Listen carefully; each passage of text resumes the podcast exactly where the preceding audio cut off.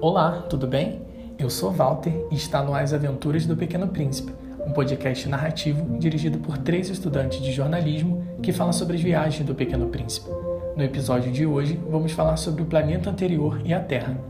A história do Pequeno Príncipe começa quando ele encontra o piloto no deserto do Saara.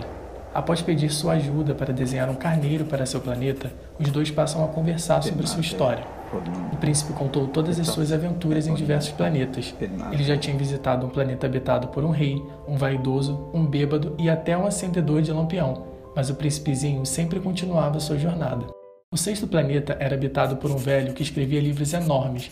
Quando o príncipezinho chegou, o homem logo exclamou, chamando o pequeno príncipe de explorador. Quando perguntou ao homem o que ele tanto escrevia, ele lhe respondeu dizendo que era um geógrafo, um sábio que sabe onde se encontram os mares, os rios, as cidades, as montanhas, os desertos. O príncipezinho então perguntou que planeta ele aconselharia visitar. E o geógrafo respondeu: O planeta Terra tem grande reputação. No último planeta visitado por ele, a Terra, encontrou uma serpente que, através de uma picada, prometeu lhe enviar de volta ao seu planeta de origem.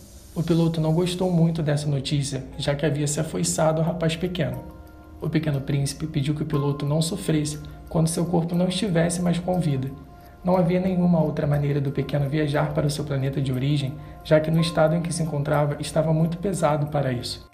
Assim, com a picada, ele se tornaria mais leve e poderia enfim realizar a tão esperada viagem. Quando o dia de encontrar a serpente finalmente chegou, o pequeno príncipe, ao ser picado, não esboçou reação e também não gritou. Aceitou de maneira corajosa o destino que lhe foi imposto. Tempos depois, o piloto se sentiu consolado por saber que o rapazinho havia conseguido o que tanto deseja. Hoje, quando ele olha as estrelas no céu, sorri, lembrando do seu pequeno príncipe. Obrigado por ter acompanhado as aventuras do Pequeno Príncipe.